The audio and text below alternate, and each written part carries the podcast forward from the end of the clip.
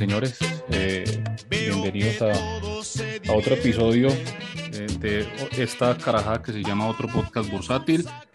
Uh, en una semana que nunca debió existir, realmente no pasó absolutamente nada esta semana. Toda la gente se fue ya de vacaciones, fuera de, lo que se espera por el tema de Gilinski, eh, por las sopas de Nutresa y. Básicamente este mercado falleció ya, ya se acabó el año ya se acabó para, para los traders eh, y para los inversionistas de, de, esta seca BBC. Antes de saludar a nuestros queridísimos panelistas, eh, nuestro disclaimer, los contenidos de este podcast en ningún momento son recomendación de inversión. Y, si ustedes y tampoco son contenidos. Y si ustedes invierten con lo que dicen eh, unas personas en un podcast es porque no tienen ni idea de lo que están haciendo en bolsa. Señor señor y se van a quebrar. Sí, yo casi todos están quebrados ya, igual. Señor Januseño, muy buenas tardes. Muy buenas tardes, estamos felices, estamos contentos. No, mejor dicho, estoy grabando esta vaina comiendo natilla, buñuelos. Mejor dicho, feliz Navidad para todos. Muy bien, don Janus, esa es la actitud. Señor Ramírez Joan, ¿qué más? Ah, bien, Henry, aquí viendo Alf. Uh, qué nota. Muy probablemente eh, este episodio eh, lo va a escuchar la gente en Guayabada, lo va, a escuchar la gente después de eh, Yo- la, yo- la celebración de Navidad. Yo Eh, aspiro a que no lo escuchen a ver si por fin acabamos esta farsa. Eh, Usted, sabe que, que cada vez que, que mencionamos eso, eh, pasa todo lo contrario. Eh, entonces, bueno, aquí, aquí, aquí nos tiene nuestro amable y queridísimo público de oyentes. Eh, don Janus, ¿cómo vio la semana? ¿Qué, qué hizo usted, hermano? ¿Qué hizo usted con esta semana tan seca? Mm, la verdad, pues no, no miré mucho la pantalla en la BBC. Me informaba pues allá ratos de qué estaba sucediendo, pero no, no miré muy seguido porque igual los volúmenes están como, como medio miserables, para ser sincero. Entonces no, no me metí a mirar muy seguido. Uy, no lo puedo creer. De regalo de Navidad se conectó Argemiro. Esto sí está muy raro.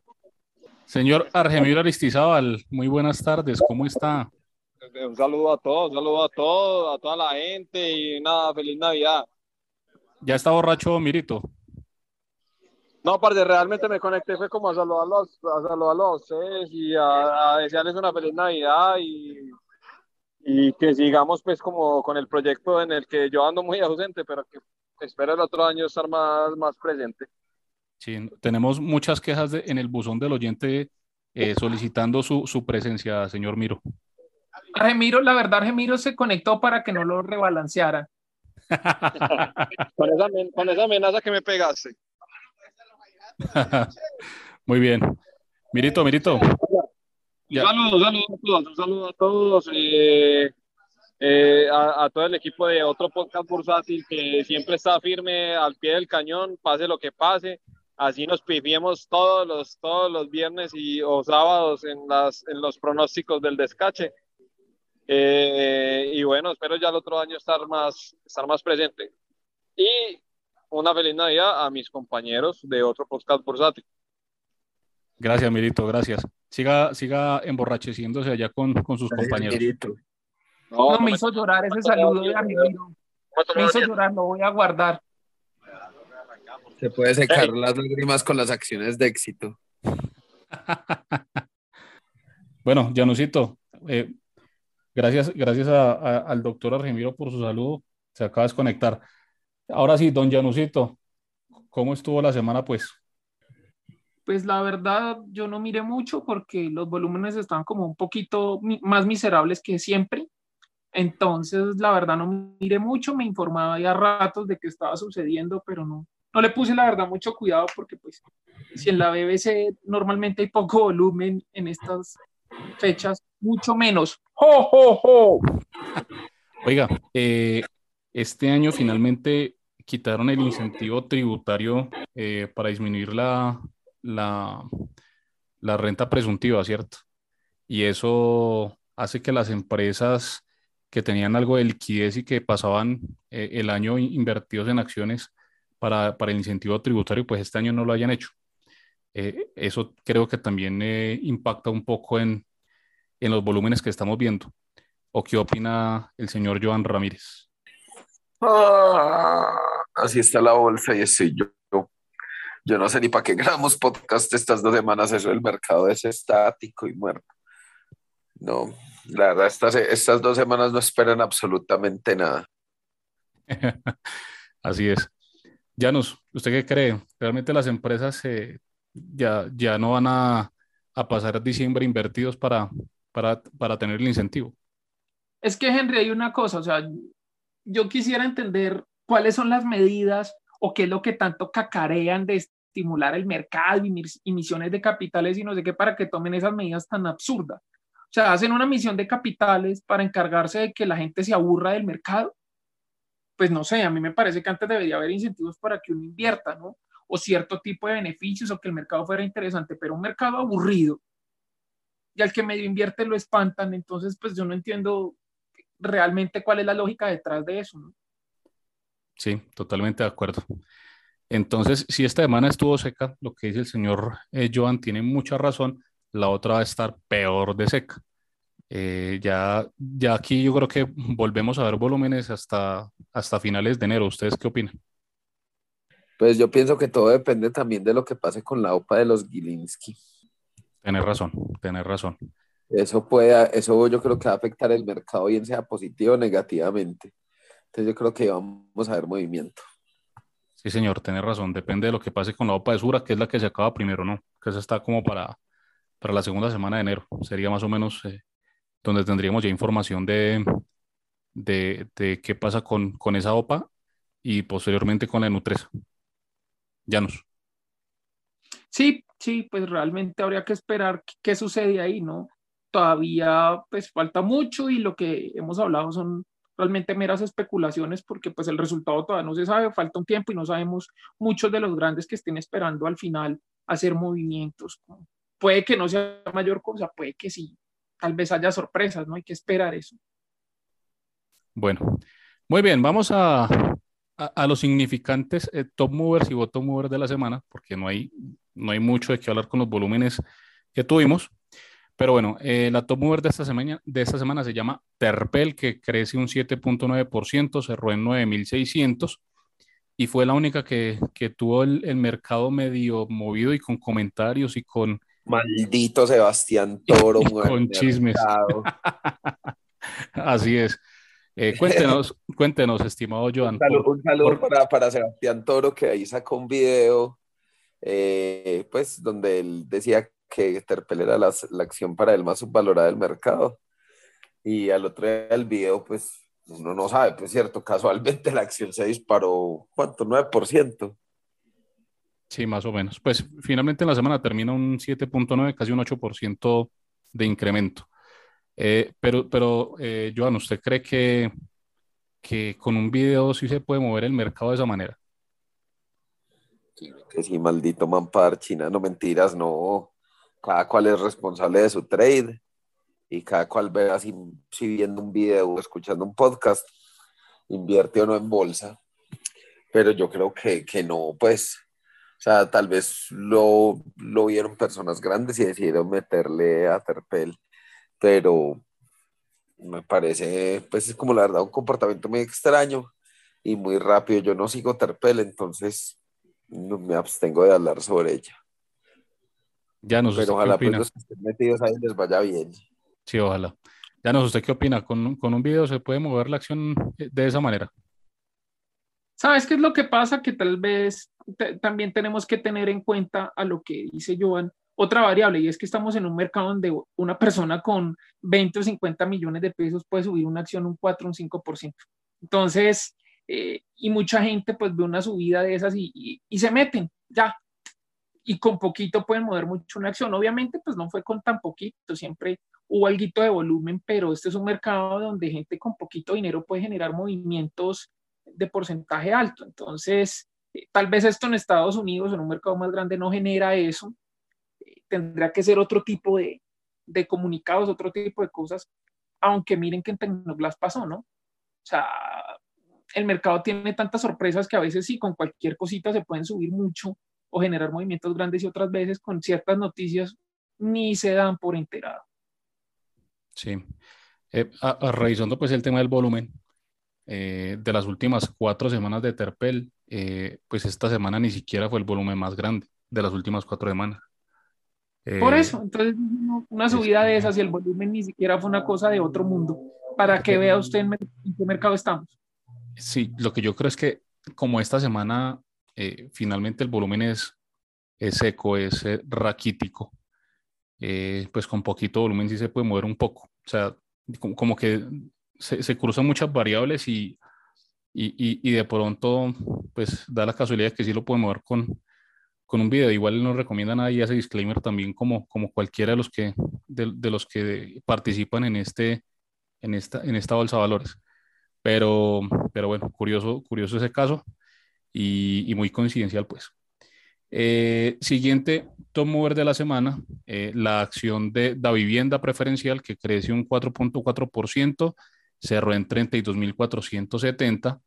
Ah, recuerden que pues esta, esta acción venía de los 33 mil pesos y venía dos semanas donde le habían golpeado duro, pues esto parece ser un, un pequeño reboteo. ¿Qué opina James? Sí, sí, puede ser. O sea, lo que, lo que venimos diciendo hace rato, y con tan bajo volumen que se está dando actualmente en la BBC y para estas fechas, cualquier cosita puede generar un movimiento, porcentaje. Entonces, tampoco son cosas por uno decir, uy, es que es un cambio, uy, no, ese es el piso, uy, no, no sé qué. No, en estas épocas siempre pasa lo mismo y hace unos años fue lo mismo, que yo me acuerdo que muchas empresas, muchas acciones se quedaron sin quien comprara ni nada y las estaban tirando a mercado. Correcto. Bueno, nuestra siguiente tomador de la semana, la acción de Canacol, que crece un 3.5%, cerró en 10 mil pesos.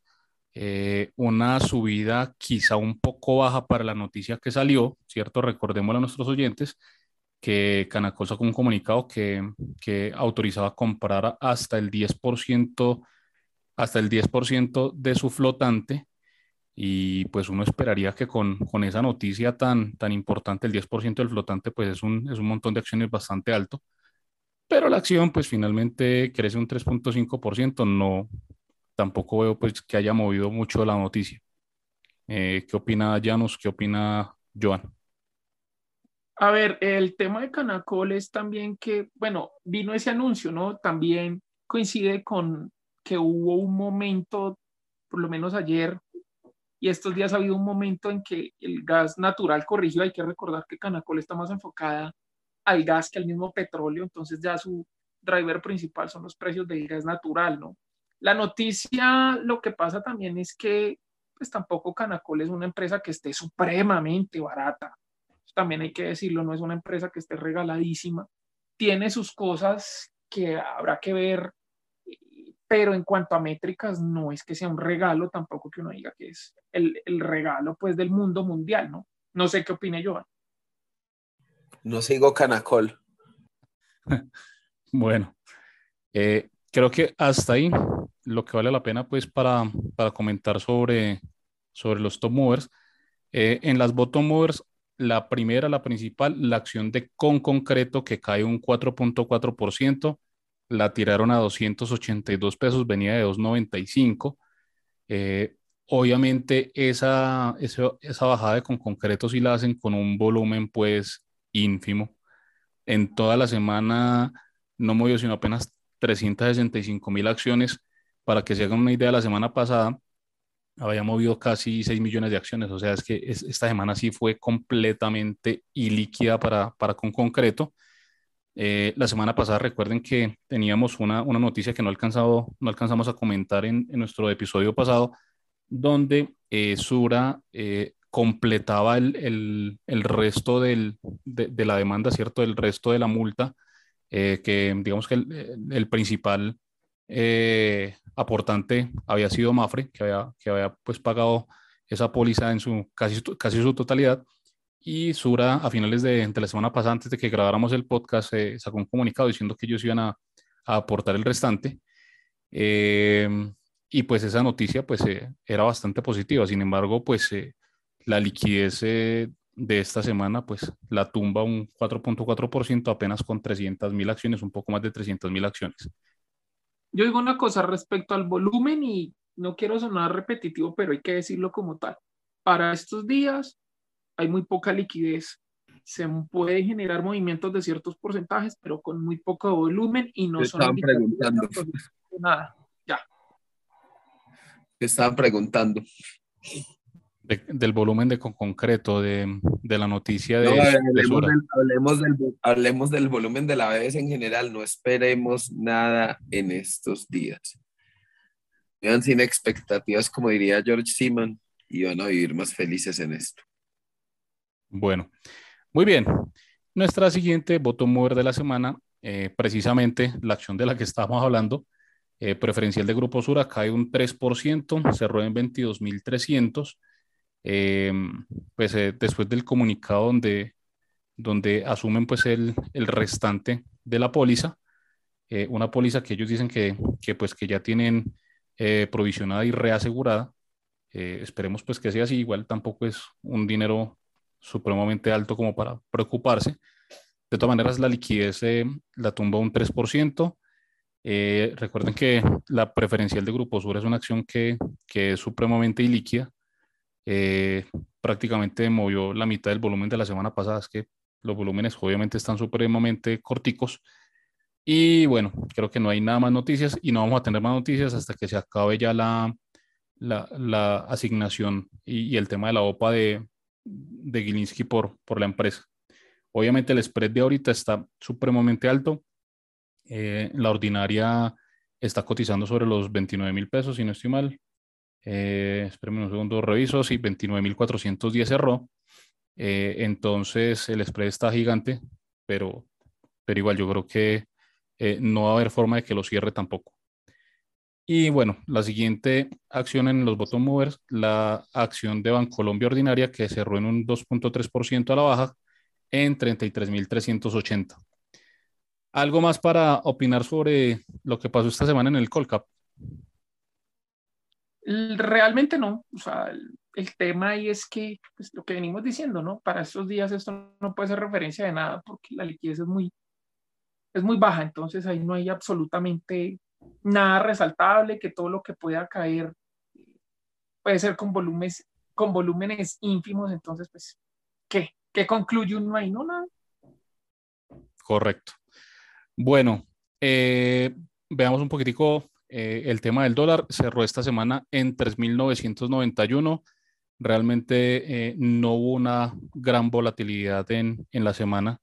Estuvo más bien corta de movimiento. Y eh, pues con respecto a la semana pasada, eh, crece apenas como unos 20 pesos más o menos, eh, con una volatilidad supremamente bajita, mínima, no se movió esos 3.990 más o menos. Eh, en la última semana, ¿crees que, que pasamos de los 4.000 o, o nos quedamos ahí cerquita por, de, por debajo de los, de los 3.990?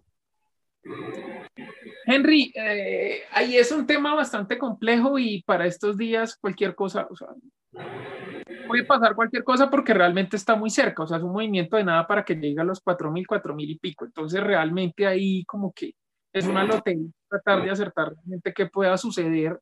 Yo lo que no creo es que vaya a haber una fortaleza muy, muy, o sea, que vaya a subir muchísimo, no lo creo, pero sí puede estar entre niveles entre 3.800, 3.900. Es más, yo creo que puede terminar el año por ahí entre los 3.950, 3.920 y los 4.000. Más o menos. Pues yo creo que este punto ya es un punto pues que comprar es como una lotería. Yo más bien estaría vendiendo por estos lados si pudiera, pero pues sabemos cómo está este mercado. Puede que vuelva a tocar los 4.000, pero no creo que lo sostenga. Yo ahí estoy de acuerdo. Yo creo que que este año el dólar cierra por debajo de los 4 mil. Vamos, no, no, creo que lo cerremos por encima. Estamos a, a 10 pesos prácticamente. No creo que, que, esta semana suba esos 10 pesos o que cierre pues con, con, con, un incremento de 10 pesos. Está muy cerca, pero no creo. Yo creo que va a cerrar por debajo de 4 mil. Vamos a ver qué pasa. Bueno, eh, miremos un poquito el tema del, del Standard Poor's. Eh, cerró esta semana en 4.725 puntos haciendo pues prácticamente nuevamente máximos históricos. Señor Janusinho, usted es el gurú eh, de, de, este grupo en el Standard Poor's. Usted dijo que, que no hemos visto máximos históricos todavía en, en el S&P y efectivamente, eh, pues estamos cerrando año y cerrando esta semana en máximos históricos. Eh, ¿Qué pasará la otra semana, don Llanos? Ya para cierre de año. No, el, tema aquí que hay que ver es que también el, tema de la variante Omicron generó volatilidad y hubo ventas, pero al verse que la variante puede ser más contagiosa, estoy hablando lo que dicen expertos, yo no me lo estoy inventando, lo que dicen expertos yo lo estoy repitiendo tal cual, que puede ser más contagiosa, pero puede tener síntomas más leves y por ende no necesitar hospitalización de la gente ni tanta complicación, no. Eso generó una recuperación muy fuerte en los índices accionarios y pues en tendencia alcista todo el mundo acierta diciendo que eso va a seguir subiendo y todo el mundo gana comprando, generalmente. El tema va a ser lo que yo les he dicho varias veces, que me parece a mí que ya es donde se empieza a poner complejo y es que mientras las empresas muestren excelentes resultados como lo están haciendo, esto va a seguir para arriba. Esto aquí técnicamente las caídas van a seguirlas comprando si eso lo sigue apoyando. El problema grande va a ser cuando ese nivel de crecimiento, porque ya ese índice está evaluado para la perfección, no sea tal, porque ahí sí les van a descontar esa evaluación y si se empiezan a desinflar o empiezan como a ralentizarse las líderes, se llevan a las demás y ahí es donde ya le tocará a uno hacer como, como un stock picking de lo mejor o lo que menos pueda caer. Ahí ya es como de buscar usted que si hay un rojo, lo suyo sea lo que menos se caiga. Ahí va a estar el tema. Bueno, muy bien. Entonces eh, veremos eh, el cierre de año en all time highs, yo creo. Y esperemos entonces qué, qué pasará el otro año. Eh, don Joan, ¿alguna opinión sobre el Standard Poor's o con lo que dijo nos ya cerramos el tema? O sea, no hemos visto máximos aún en el S&P. Ok, muy bien, don, don Joan. Bueno, vamos a, la sección que más le gusta a nuestros queridos oyentes, el descache de la semana. ¿Quién patrocina esta semana, don Llanos? Esta semana. Inversia. Ah, ayer me encontré con Inversia. Ah, sí. Excelente. Bueno. Estaba un casco en la moto. ¿Qué es esa grosería? Lo denuncio. Denuncia. Eh, eh, Mentiras, pero ahí en Belén, ahí en Belén nadie usa casco, entonces normal. Oiga, no. Esto en vez de patrocinador resultó siendo una denuncia. Saludos a, nuestro querido amigo Alexander de Inversia, que patrocina eh, por indisciplina el descache de la semana. Bueno, esta semana entonces prácticamente no se movió absolutamente nada. El Colcap cerró en 1401. Eh, creo que el más cerca fue, fue Joan, que dijo que no se movía nada y que y efectivamente pues no se movió nada. Eh, don Janus, pronóstico para la próxima semana. ¿En cuánto cerramos? No, pues, pues es que con ese volumen tan bajito yo diría que quedó un 1410, 1400, 1405 pues. 1405, ok. Don Joan, ¿cerramos por encima o por debajo de 1400? ¿Cuál es su pronóstico? 1401. no pasa nada. 1403, pues. Yo sí, yo voy a hacer eso. Eh, yo, yo voy a estar ahí en el intermedio en 1403 y me estoy arriesgando. Me estoy arriesgando porque yo creo que, que se va a cumplir lo que dice Joan, eso de 1401 no se va a mover gran cosa. Lo bueno es que vamos a cerrar por encima de 1400, creo yo. Ese va a ser como el punto clave que el, que el Cap no, no cierre por debajo de los 1400 y bueno, ya el otro año amanecerá y veremos. Eh, ¿Algo del buzón del oyente, Janus? Sí, Henry, eh, me llega una carta acá del buzón del oyente.